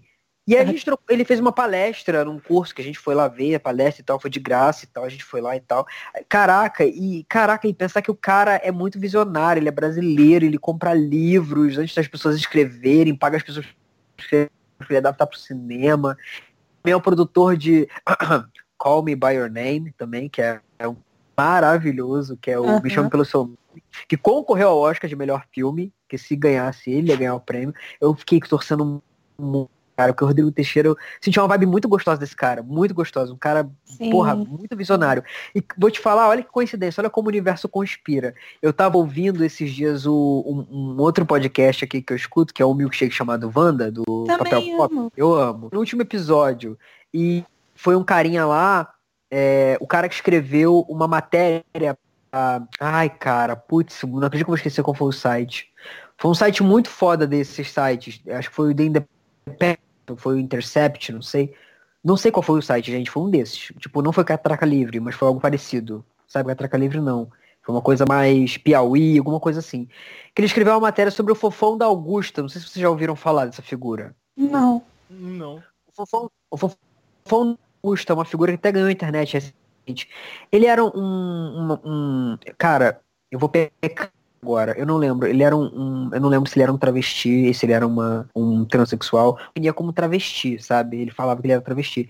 Ele, ele tinha feito muitas cirurgias de, de aplicar silicone industrial no rosto, na face, e aquilo, e ele é, aplicou aquilo com um amigo, tipo, muito amadoramente, numa época, nos 70, 80, e aquilo, aquele silicone ele ficou com uma aparência meio deformada. E ele era uma figura meio, é, tinha problemas mentais e tal, e andava pela, pela rua São Paulo, ele é de São Paulo. Uma figura mítica de São Paulo, sabe? E aí, ah, ele era uma figura muito curiosa, porque ele já tinha sido companheiro de, de estrelas, de, de- de- enfim. E aí, esse cara, que foi no Wanda, escreveu um- essa matéria sobre ele, é, contando a história dele, foi atrás, viajou, ficou 12 anos é, acompanhando a história do cara, da, Porra. desculpa, da, da, da travesti. É, 12 anos acompanhando da história tristíssima, muito, essa matéria é muito foda, gente. Eu vou, eu vou lembrar qual foi o. A gente vai colocar depois ali. No... Caralho, é, é muito foda a matéria. É imensa, enorme. Mas você vai lendo, você vai degustando aquela. O cara. Muito bem, enfim. E ele escreveu essa matéria sobre esse, esse, essa figura, o fofão da Augusta, né? Que ele tinha um nome que eu não lembro agora. Ele tinha um nome masculino, era tipo Vanderlei, alguma coisa assim. E agora ele escreveu um livro. E ele falou, e o pessoal do Wanda perguntou pra ele, mas vamos adaptar pro cinema e tal. Ele, não posso falar nada, não posso falar nada. O Teixeira falou comigo e tal, aí eu não posso falar nada. Caraca, olha o que twist, Teixeira. Eu falei que filha da puta. Eu li essa matéria em 2017. A matéria é muito foda, você chora no final, porque a história do cara é muito linda, é muito, assim, triste, sabe? É uma história de, de, de é, auge e decadência, assim, muito triste, muito triste. E no final, tipo assim, quando ele lançou a matéria, que a vida dele começando a melhorar, porque ele morava, tipo, em Polândia, num apartamentinho, ele tinha dinheiro, cara, é, ele descobriu, ele investigou muito, ele ficou 12 anos é, investigando a vida do cara, viajando, indo pra lá, vivendo família e tal. É, e ele descobriu que o cara tinha 80 no banco e ele não pegava porque ele não queria. É uma figura muito.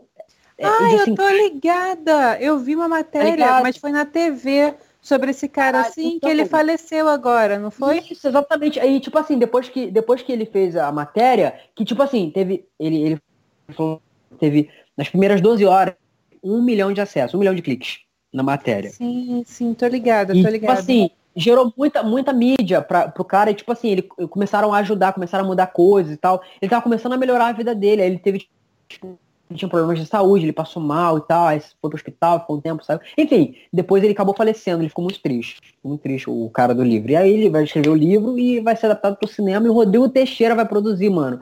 Tudo que o Rodrigo Teixeira toca vira ouro. Tudo. Ele é maravilhoso. Cara, essa história vai ser muito bem cuidada. O Rodrigo é muito, tem uma sensibilidade de produtor muito foda. Ele, tipo, ele dá liberdade pro, pro DC, para os atores Sim. atuarem. Não é aquele produtor que fica sufocando pela vontade do estúdio. Até porque ele faz por estúdios independentes, né? Menores. O A24, que é um estúdio que eu amo. Vocês conhecem esse estúdio? Não. A, é A24. Ah, de A24. nome assim eu não vou lembrar, mas. Sempre aparece-. Antes dos melhores filmes. Ele tá. Ele tá eles, pô, eles estão com muitos Ah, filmes Moonlight, legais. né? Moonlight é deles, exatamente. Eles, muitos Lady filmes Bird. legais, eu não vou lembrar agora. Mas Lady Bird é, é- é- Se eu não me engano, o Call Me By Your Name também é com eles também.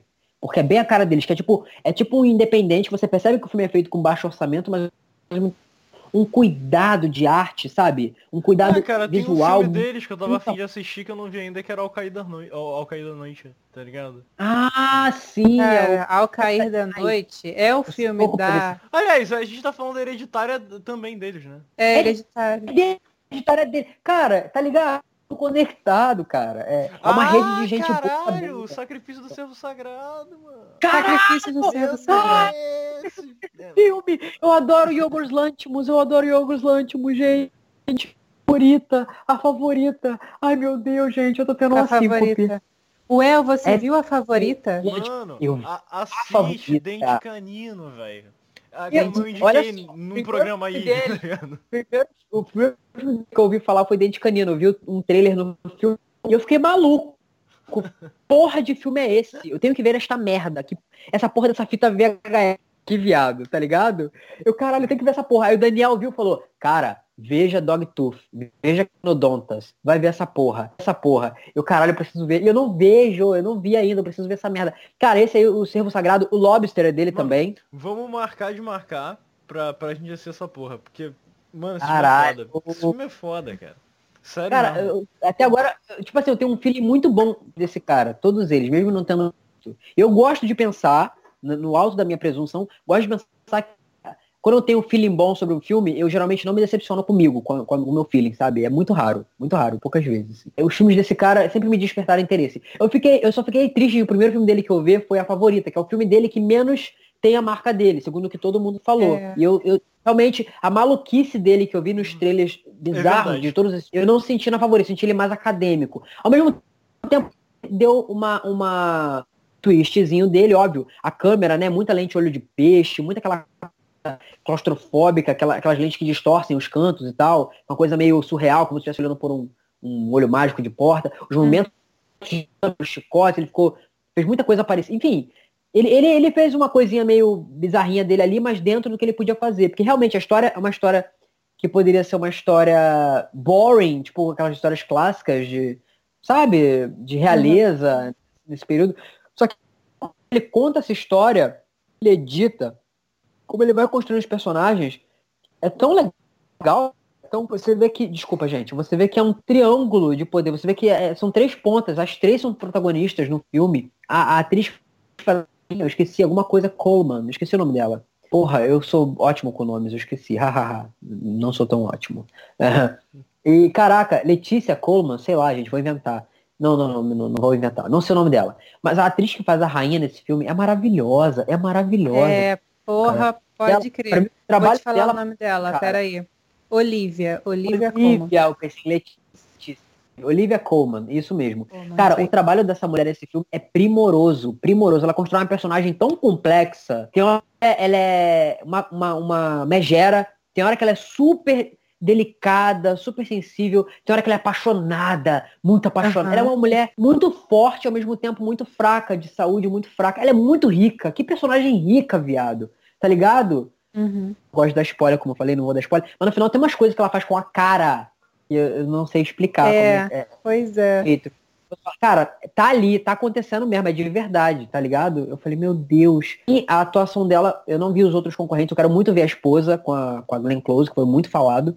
Mas a- o que, do que eu vi, a, a- a- Olivia Colman, pra mim, bateu de frente com a minha honorária, a minha indicadora honorária, que é a Toni Collette em, Hereditário. Foi ex- excepcional. Deixa eu ver aqui. Eu lembro que eu li uma vez, eu li um, acho que foi um conto do, desse Chuck Palahniuk. Eu li um conto dele que era sobre um moleque que meio que caía na piscina, uma merda. E, mano, cara, olha só. A forma como esse cara descreve o desespero, a dor, o- a agonia, o, o- o- a claustrofobia. Cara, poucas vezes, eu vou falar uma coisa aqui, tipo, sério.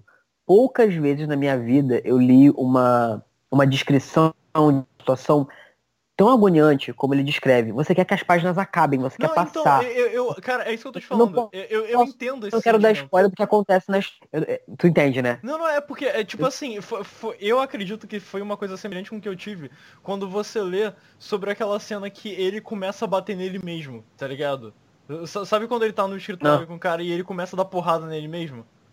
Sim, sim, sim, essa cena é foda. essa parada no livro, cara, é, assim, eu, eu li e chegou uma hora que tava, tipo, sério, cara, eu, eu tava me sentindo perturbado, tá ligado? Tipo assim, tipo, eu queria parar Hum. de ler logo aquilo ali, tá ligado? Tipo, é, é, é dele, Sim. cara. Essa É, parada é é assim sinistra. mesmo. Cara, e era um conto, tipo assim. Cara, eu não lembro o início. Eu sei que tinha uma piscina, ele ia fazer alguma coisa na piscina, ou ele caía na piscina, não lembro. Cara, mas ele tava sozinho em casa.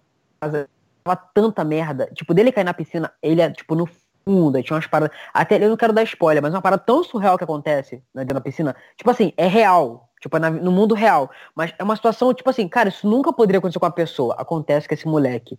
E é uma parada absurda.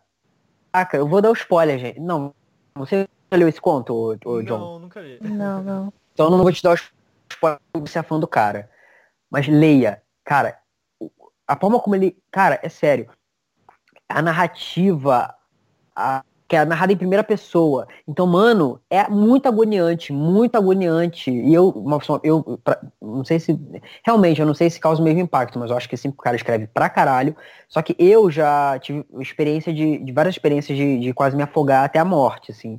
Então, pra mim, é muito forte a, a, uma relação com água, sabe? Essas coisas de piscina, de. Então, cara, a, agonia era real. Eu sentia tudo que aquele moleque tava sentindo. Cara, foi uma parada. Eu me conectei num nível muito bizarro. Bizarro com esse conto. Eu vou encontrar o nome e vou falar pra vocês qual é. Eu posso ler só o comecinho pra vocês? Só, tipo, o primeiro parágrafo, assim, do, do, do conto? Sem noia. vontade, cara. do Chuck Palahniuk, ele chama, é, em, em inglês ele chama Guts. E aí ele tem traduções aqui, tem um que é vísceras e tem outro que é tripas, tá? Eu acho que ambos estão é, no caminho certo. Enfim. Assim, vísceras. Inspire. Inspire o máximo de ar que conseguir. Essa história deve durar aproximadamente o tempo que você consegue segurar sua respiração e um pouco mais. Então, escute o mais rápido que puder. Um amigo meu, aos 13 anos, ouviu falar sobre fio terra. Isso é quando alguém enfia um consolo na bunda. Estimule a próstata o suficiente e os rumores dizem que você pode orgasmos explosivos sem usar a... Nessa idade, esse amigo é um pequeno maníaco sexual. Ele está sempre buscando uma melhor forma de gozar. Ele sai para comprar uma cenoura e lubrificante para conduzir uma particular. Ele então imagina como seria a cena no caixa do supermercado. A solitária cenoura e o lubrificante percorrendo pela esteira o caminho até o atendente no caixa. Todos os clientes esperando na fila, observando. Todos grande noite que ele preparou. Enfim, é o primeiro parágrafo da história. Uhum. Cara, um conto muito, muito, muito foda. E ele começa de um jeito genial e você não tem ideia de como termina esta merda. Eu quero Você mais. não tem ideia. Vocês querem que eu leia, continue lendo, já gente? vou separar Quero. aqui pra ler já. Não, o John vai ler. Deixa que o John vai ler. Não vou ler, não. Não, é, é, Depois- é longo? É, tipo... Não. Não, se mas- tu quiser ler aí, por mim tá de boa, cara. Não tem problema não. É, porque eu adoro você lendo, El. Ah, Júlia. Pá, É eu fico sério. sem graça. Contos da é madrugada. Conte da madrugada. É, Esse Tá é o quadro, Conte da madrugada, é isso aí. Se eu gaguejar, vocês me perdoem, tá? Pode ser a bebida. Ai, bota a culpa na bebida, adoro. Então, esse amigo, porque ele tava imaginando a cena, né? Dele comprando no supermercado e como seria, enfim, só. Então, esse amigo compra leite, ovos, açúcar e uma cenoura. To- Todos os ingredientes para um bolo de cenoura. E vaselina. Como se ele fosse pra casa enfiar um bolo de cenoura no rabo. em casa, ele corta a ponta da cenoura com um alicate. Ele a lubrifica e desce seu traseiro por ela. Então, nada. Nenhum orgasmo. Nada, nada acontece. Dor. Então, esse garoto, a mãe dele grita dizendo que é hora da janta. Ele, ela diz pra descer. Naquele momento, ele remove a cenoura e coloca a coisa pegajosa e imunda no meio da roupa suja, debaixo da cama. Depois do jantar, ele procura pela cenoura e não está mais lá. Todas as suas roupas su- sujas, enquanto ele jantava, foram recolhidas pela mãe para lavá-las. Não havia como ela não encontrar aquela. Como ela não encontrar aquela cenoura. Cuidadosamente esculpida com a faca da cozinha, ainda lustrosa, de lubrificante e. e... Esse amigo meu é um amigo dele, vocês estão entendendo, né? Esse amigo meu, ele espera por meses na surdina, esperando que seus pais o confrontem. E eles nunca fazem isso. Olha como ele constrói tensão, cara, muito foda. Nunca. Nunca. Mesmo agora que ele cresceu, aquela cenoura invisível, assim, toda a ceia de Natal, em toda a festa de aniversário. Em toda a caça dos ovos de Páscoa com seus filhos, os pais, Aquela cenoura fantasma paira por sobre todos eles. Isso é algo vergonhoso demais para um nome. As pessoas na França possuem uma expressão, sagacidade de escadas. Em francês, não sei falar, gente. Esprit d'escalier. Júlia que sabe falar francês. Ah, tá. Isso. Representa aquele momento em, em que contra-resposta, mas é tarde demais. Ah, eu vivo tendo isso, gente. Parêntese. Eu vivo tendo isso de encontrar resposta, mas é tarde. É sagacidade Aham. de escadas. Esprit, esprit d'escalier. Falei aqui, mandei em francês. Então, você encontra a resposta, mas já é tarde demais. Digamos que você está numa festa e alguém o insulta. Você precisa dizer algo. Então, sob pressão, olhando, você diz algo estúpido. Mas no momento em que sai da festa, enquanto você desce as escadas, mágica. Pensa na coisa mais perfeita que poderia ter dito. A réplica mais avassaladora. Esse é o espírito da escada. O problema é que até mesmo os franceses não possuem uma expressão para as coisas estúpidas que você diz sob pressão. Essas coisas estúpidas e desesperadas que você pensa ou faz. Alguns atos são baixos demais para receber nome, baixos demais para serem discutidos. Agora que me recordo, os especialistas em psicologia dos jovens, os conselheiros escolares, dizem que a maioria dos casos de suicídio adolescente eram garotos se estrangulando enquanto se masturbavam. Seus pais os encontravam uma toalha em volta do pescoço, toalha amarrada no suporte de cabides do armário, o garoto morto. Esperma por toda parte. É claro que os pais limpavam tudo, colocavam calças no garoto, faziam parecer melhor, menos intencional. Um caso comum de triste suicídio adolescente. Outro amigo meu, um garoto da escola, seu irmão mais velho na marinha dizia como os caras do Oriente Médio se masturbavam de forma diferente do que fazemos aqui. Esse irmão tinha desembarcado num desses cheios de camelos. O mercado público vendia o que pareciam abridores de cartas chiques. Cada uma dessas coisas é apenas um fino cabo de latão ou prata polida do comprimento aproximado da sua mão, com uma grande uma das extremidades, ou uma esfera de metal, ou uma dessas empunhaduras como a de espadas. Esse irmão da marinha dizia que os árabes ficavam de pau duro e inseriam esse cabo de metal dentro e por toda a extremidade dos seus paus. Uhum. Eles então batiam com o cabo dentro e isso os fazia gozar melhor, de forma tensa. Esse irmão mais velho viajava pelo mundo, mandando frases em francês, frases em russo, você sabe, de vantagem. Depois disso, o irmão mais novo, um dia ele não aparece na escola. Naquela noite, ele liga pedindo para eu pegar seus deveres de casa pelas próximas semanas, porque ele está no hospital. Ele compartilhar um quarto com velhos que estiveram operando as entranhas. Ele que todos compartilham a mesma televisão. Que a única coisa para dar privacidade é uma cortina. Seus pais não vêm visitar. No telefone, ele diz como os pais dele queriam matar o irmão mais velho da Marinha. Pelo telefone, o garoto diz que no dia anterior estava meio chapado. Em casa, no seu quarto, ele deitou-se na cama. Ele estava acendendo uma vela e folheando algumas revistas gráficas antigas, preparando-se para bater uma. Isso depois que ele recebeu as notícias do marinheiro, aquela dica de como os árabes se masturbavam. O garoto ao redor procurando por algo que possa servir. Uma caneta não, é grande demais. Um lápis, grande demais e áspero. Mas escorrendo pelo canto da vela havia um fino filete de vela derretida. É, acho que isso pode servir. Com as pontas dos dedos, o garoto descola o filete da vela. Ele o enrola na palma de suas mãos, longo e liso e fino, chapado e com tesão. Ele dentro, mais fundo, por dentro do canal urinário de seu pau. Uma boa parte da cera ainda para fora, ele começa o trabalho. Até mesmo nesse momento, ele reconhece que esses árabes eram muito espertos. Eles reinventaram totalmente a punheta. Deitado totalmente na cama, as coisas estão ficando tão boas que o garoto nem observa filete de cera. Ele está quase gozando quando percebe que a cera não está mais lá. Ai, meu Deus. O filete de cera entrou. bem lá no fundo, tão fundo que ele nem consegue sentir dentro do seu pau. Das escadas, sua mãe grita dizendo que é hora da janta. Ele diz, ela diz para ele naquele momento, o garoto da cenoura e o garoto da cera eram pessoas diferentes, mas viviam basicamente a mesma vida. Depois do jantar, as entranhas do garoto começaram a doer.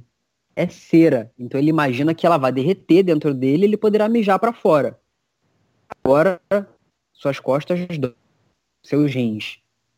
Ele não consegue ficar ereto corretamente. O garoto falando pelo telefone do seu quarto de hospital no fundo pode-se ouvir campainhas, pessoas gritando, game shows. Os raios-x mostram a verdade. Há algo longo e fino dobrado dentro de sua bexiga. Esse longo e fino V dentro dele está coletando todos os minerais do seu mijo. Ele está ficando maior e mais espesso, coletando cristais de cal, está batendo lá dentro, rasgando a frágil parede interna de sua bexiga, bloqueando a seus rins estão cheios. Um pouco, um, o pouco que sai de seu pau é vermelho de sangue. O gato e seus pais, a família inteira, olhando aquela chapa de raio-x, com o médico e as enfermeiras ali, um grande V de cera brilhando na chapa para todos verem. Ele deve falar a verdade. A hora é essa. Sobre o jeito que os árabes se masturbam. Sobre o que o seu irmão mais velho da Marinha escreveu. No telefone, nesse momento, começa a chorar. Eles pagam pela operação na bexiga com o dinheiro da poupança para sua faculdade. Um erro estúpido e agora ele nunca mais será um advogado. Enfiando coisas dentro de você, enfiando-se dentro de coisas, uma vela no seu pau ou seu pescoço no nó, sabíamos que não poderia acabar em problemas. o que me fez ter problemas, eu, eu de pesca submarina. Isso era bater uma punheta debaixo d'água, sentando no fundo da piscina dos meus pais. Pegando fôlego, eu afundava até o fundo da piscina, tirava o meu calção. Eu sentava no fundo por dois, três, quatro minutos. Só de bater punheta, tinha conseguido uma enorme capacidade na gente. Se eu tivesse a casa só pra mim, é isso a tarde toda depois que eu gozava, meu esperma ficava boiando em grandes, gordas gotas. Depois disso, alguns mergulhos para apanhar todas. Depois de pegar todas e colocá-las em uma toalha, por isso chamava de pesca submarina, entenderam? É, é. Mesmo com o cloro, havia a minha irmã para se ou Cristo. Esse era meu maior medo.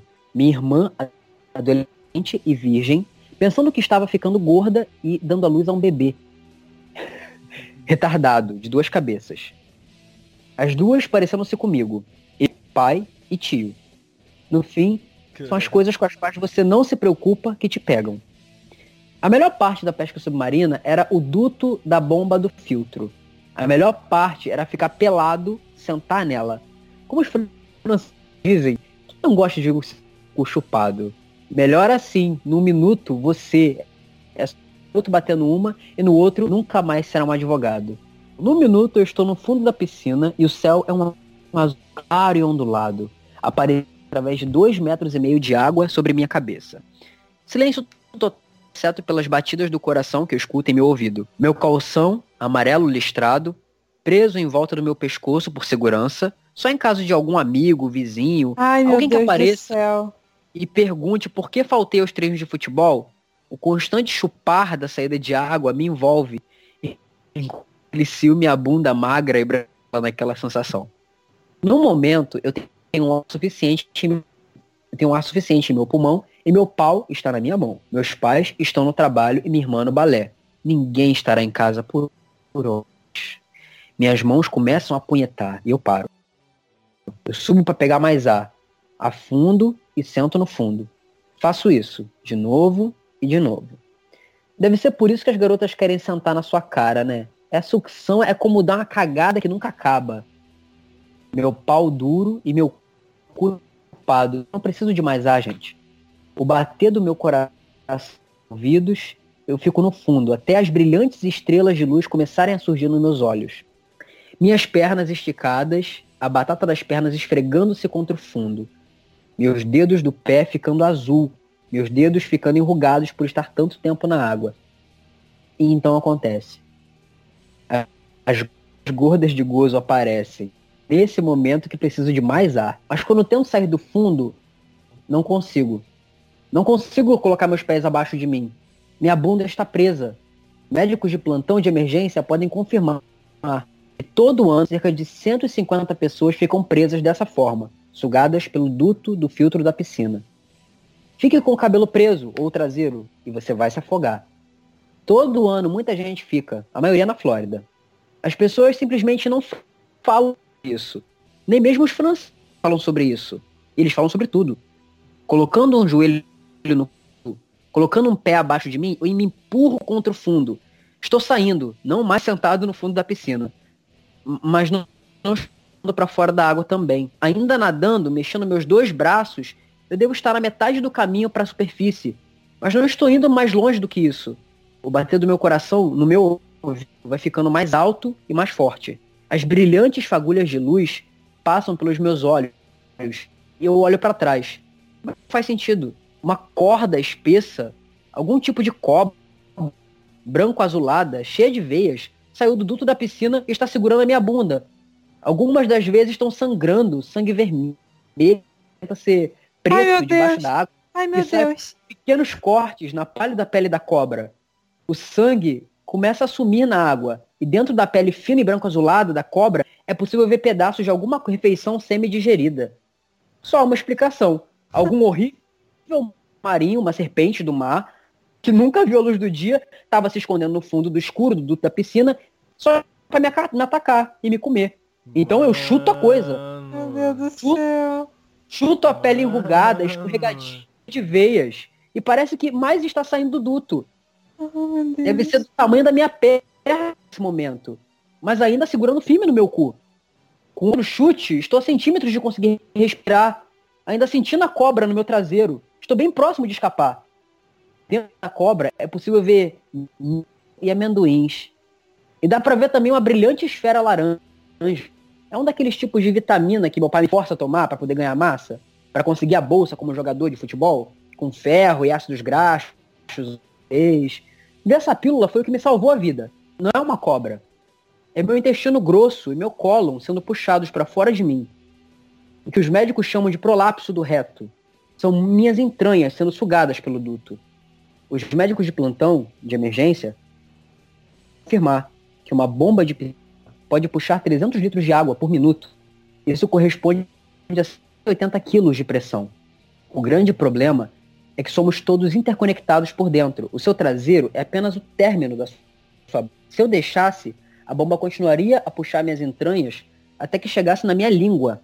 Imagine dar uma cagada de 180 quilos e você vai perceber como isso pode acontecer. O que eu posso dizer é que suas, suas entranhas não sentem tanta dor. Não da forma que ele sente dor. As que você digere, os médicos chamam de matéria fecal. No meio disso tudo está o gástrico, com pedaços de milho, amendoins e ervilhas. Essa sopa de sangue, milho, merda, esperma e amendoim flutua ao meu redor. Mesmo com minhas entranhas saindo pelo meu traseiro, eu tento segurar o que restou, mesmo assim. Peraí, peraí, peraí. Mesmo com minhas entranhas saindo pelo meu traseiro, eu tento segurar o que restou. Mesmo assim, minha vontade de colocar o meu calção de alguma forma. Deus proíba que meus no meu pau. Com uma mão, seguro a saída do meu rabo. Com a outra, puxo o calção amarelo listrado do meu pescoço. Mesmo assim, é impossível puxar de volta. Se você quer sentir como seria tocar seus intestinos, compre uma camisinha feita com intestino de carneiro. Pegue uma e desenrole. Encha de manteiga de amendoim. Lubrifique e coloque debaixo d'água. Então, tente rasgá-la. Tente partir em duas. É firme e ao mesmo tempo macia. É tão escorregadia que não dá. Uma camisinha dessas é feita do bom e velho intestino. Você então vê contra o que eu estava lutando. Se eu largo, sai tudo. Se eu nado, sai tudo. Se eu não nadar, me afogo. É escolher entre morrer agora e morrer em um minuto. O que meus pais vão encontrar depois do trabalho? Um feto grande e pelado, todo curvado, mergulhado na água turva da piscina de cá, preso ao fundo por uma corda de veias e entranhas retorcidas. O oposto do garoto estrangula enquanto bate uma. Esse é o bebê que trouxeram para casa do hospital há 13 anos. Esse outro que esperavam conseguir uma bolsa de jogador de futebol, eventualmente um mestrado, e cuidaria deles quando estivessem velhinhos, seus sonhos e esperanças flutuando aqui, pelado e morto. Em volta dele, gordas gotas de esperma. Ou isso, ou meus pais me encontrariam enrolado numa toalha de sangue, morto entre a piscina e o telefone da cozinha. Os restos destroçados das minhas entranhas, fora do meu calção amarelo listrado. Algo sobre o que nem os franceses falam. Aquele irmão mais velho, da marinha, ele ensinou uma outra expressão bacana, uma expressão russa. Do jeito que nós falamos, preciso disso como preciso de um buraco na cabeça. Os russos dizem, preciso disso como preciso de dentes no meu cu. Essas de como animais presos em armadilha roem a própria perna para fora, roem a própria perna fora, bem, qualquer coiote poderá te confirmar que algumas mordidas são melhores que morrer. Droga. Mesmo se você for russo, um dia vai ter esses dentes. Senão, o que você pode fazer é se curvar todo. Você coloca um cotovelo por baixo do joelho e puxa essa perna para o seu rosto. Você morde e rói seu próprio cu. Se você ficar sem ar, você consegue qualquer coisa para poder respirar de novo. Não é algo que seja bom contar uma garota no primeiro encontro, admito. Não se você espera por um beijinho de despedida. Se eu contasse como é o gosto, vocês não comeriam mais frutos do mar. É difícil dizer o que enjoaria mais meus pais, como entrei nessa situação ou como me salvei. Depois do hospital, minha mãe dizia: Você não sabia o que estava fazendo, querido. Você estava em choque. E ela teve que aprender a cozinhar ovos pochê. Todas aquelas pessoas ou sentindo pena de mim. Precisava disso como precisava de dentes no meu cu. Hoje em dia, as pessoas sempre me dizem que eu sou magrinho demais. As pessoas em jantares ficam quietas ou bravas quando não como o que eles fazem. Cozidos podem me matar, presuntadas. Qualquer coisa que fique mais que algumas horas dentro de mim sai ainda como comida. Feijões caseiros ou atum, eu levanto e encontro aquilo intacto na privada. Depois que você passa por uma lavagem estomacal super como essa, você não carne tão bem. A maioria das pessoas tem um metro e meio de intestino grosso. Eu tenho sorte de ainda ter meus 15 centímetros. Caralho. Então, nunca consegui minha bolsa de jogador de futebol. Nunca consegui meu mestrado. Meus dois amigos, o da cera e o da cera, eles cresceram, ficaram grandes, mas eu nunca pesei mais do que pesa, pesava aos meus 13 anos. Outro problema foi que meus pais pagaram muita grana naquela piscina. No fim, meu pai teve que falar a limpeza da piscina que era um cachorro. O cachorro da família caiu e se afogou, o corpo sugado pelo duto. Mesmo depois que o cara da limpeza abriu o filtro e removeu o tubo pegajoso, um pedaço molhado de intestino com uma grande vitamina laranja dentro. Mesmo assim, meu pai dizia: aquela porra daquele cachorro era maluco. Mesmo do meu quarto, no segundo andar, podia ouvir meu pai falar: não dava para deixar aquele cachorro sozinho por um segundo. E então, a menstruação da minha irmã atrasou. Mesmo depois que trocaram a água da piscina. Depois temos a casa e mudamos para outro estado depois do aborto da minha irmã. Mesmo depois de tudo isso, pais nunca mencionaram isso novamente. Nunca. Essa é a nossa cenoura invisível. Você, agora você pode respirar. Eu, ainda não.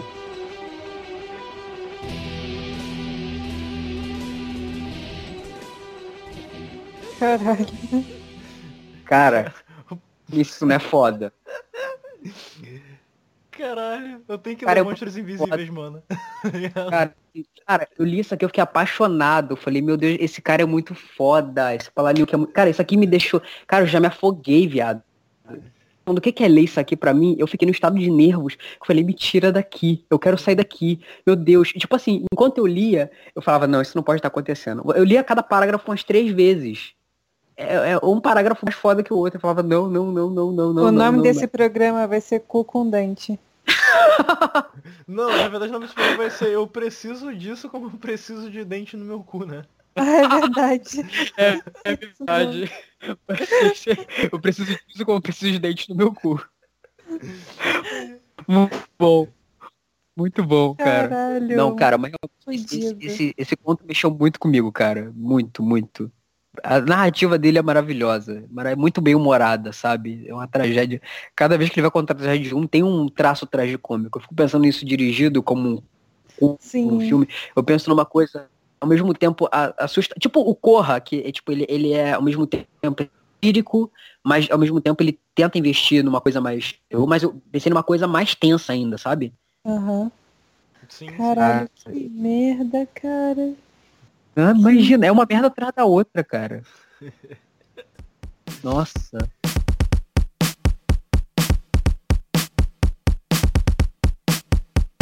Eu quero indicar é, a série Homens, do Fábio Porchat. É, ele é o co-criador da série, ele coescreve. É, e ele estrela a série.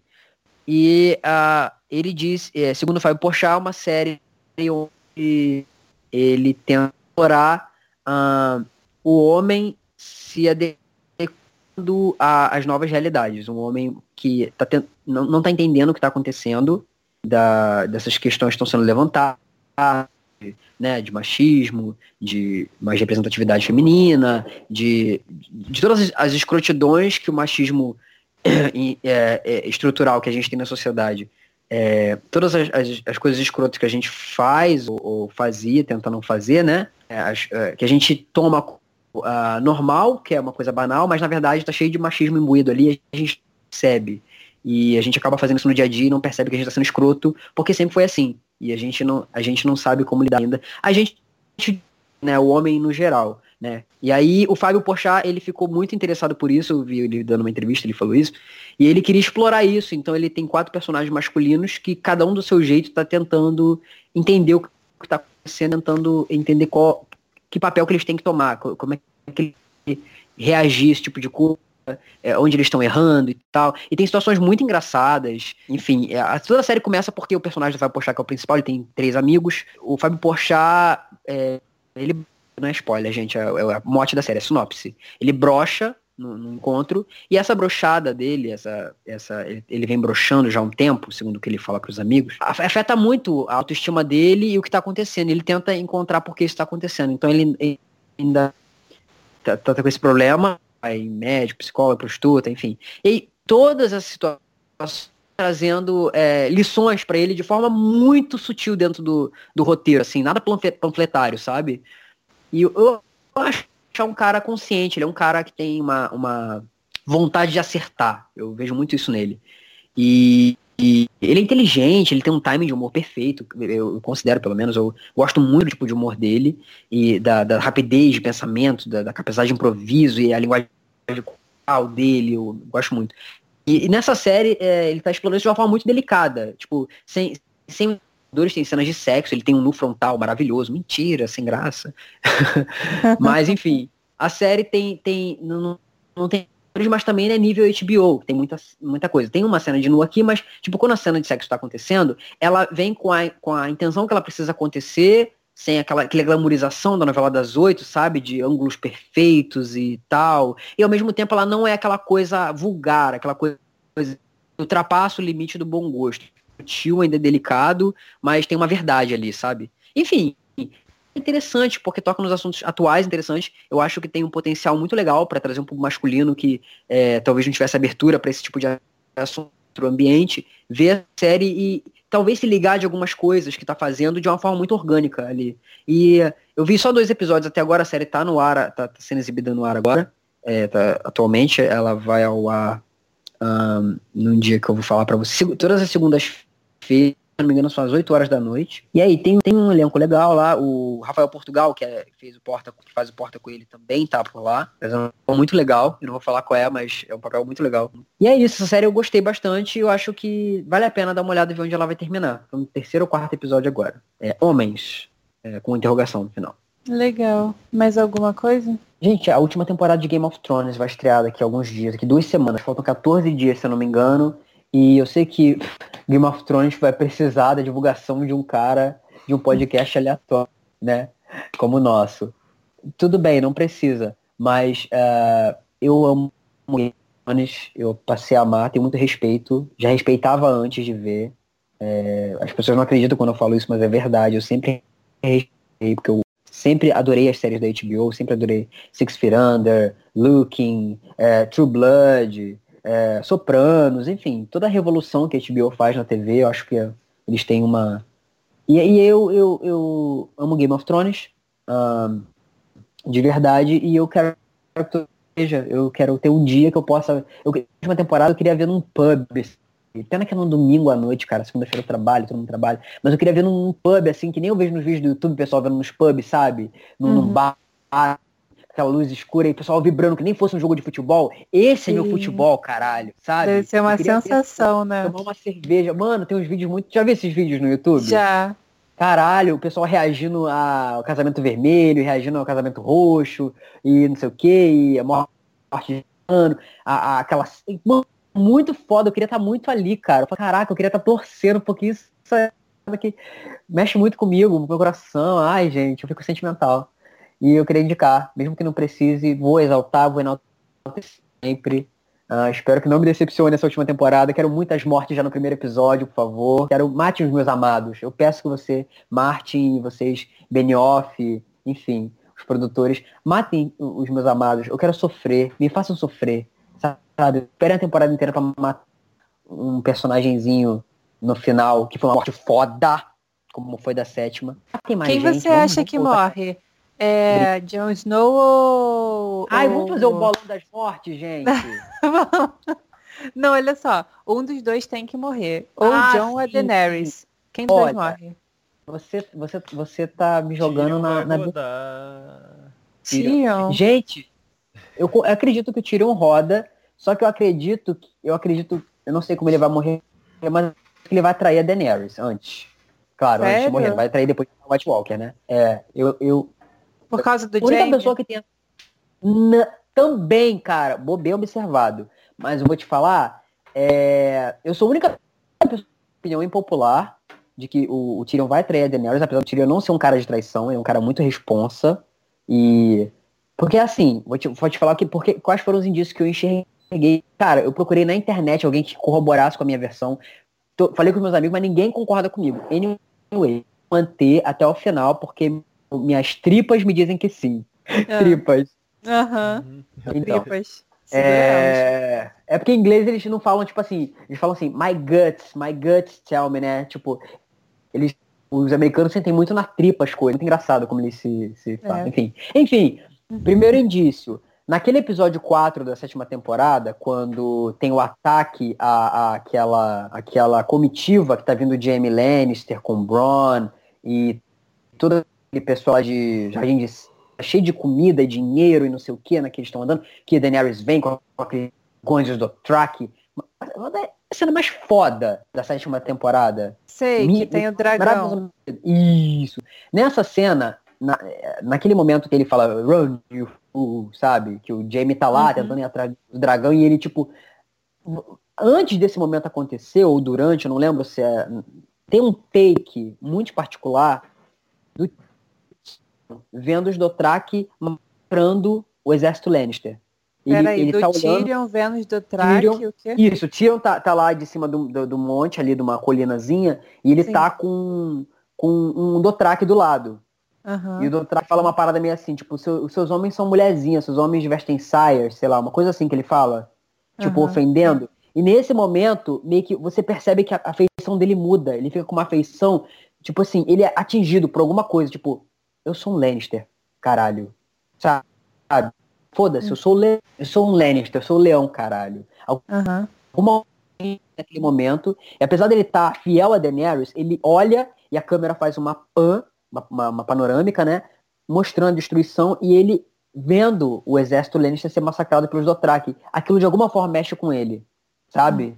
Eu sinto que aquilo mexeu com a fidelidade do personagem, com a idade dele. Ele sentiu de alguma forma, tipo, cara, mal ou ruim, são minha família. Eles são minha família. Tipo, eu odeio amá-los, sabe? Por, por pior que eles tivessem, todos foram abusivos comigo. O Jamie, que sempre foi foda. Todos foram abusivos comigo e tal. Mas é, esse nome é, é uma coisa que me, me, me torna relevante, me dá valor, sabe? Eu, eu sou ouvido na sociedade, eu tenho. Pelo meu nome também, sabe?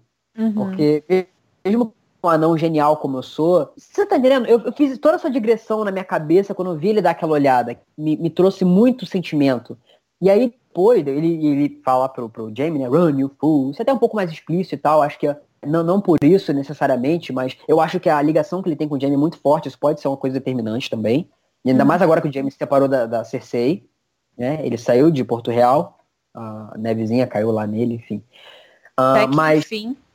É, porra, o verão demorou. Não, até que pra enfim o Jamie deu tchau, tchau pra Ah, Cersei, sim, né? também, também, pois é. É, é. Era muito capacho dela, muito, muito. Eu lembro na terceira temporada, quando ele voltou sem mão, todo fudido, Sim. ele passou por tudo aquilo, foi humilhado, sabe, preso, foi feito cati- cativeiro da, da- da- do pessoal lá dos Stark, depois, foi Depois da humilhado. gente chipar ele com a. Brienne, cara. A gente chipou ele com a Brienne, ele contou a versão dele do que aconteceu lá com o Aerys Targaryen, a gente entendeu o lado dele, Aham. e ele voltou pra Cersei, tipo, animação, e a Cersei, tipo, it's too late. Demorou demais. No alto da empáfia dela, ele fala, eu matei homens, eu matei gente pra estar aqui com você. Ela fala, tipo, você demorou demais. É muito fria, sabe? E ele era muito capacho dela, muito. Eu vou indicar também, vou indicar a, aquela série que a gente assistiu lá, da Netflix mesmo, Dark. Ah, sim, é muito bom. É, Eu queria ver essa. Cara, como resumir Dark? É, é Stranger, Stranger Things Things alemã. da minha- Aham.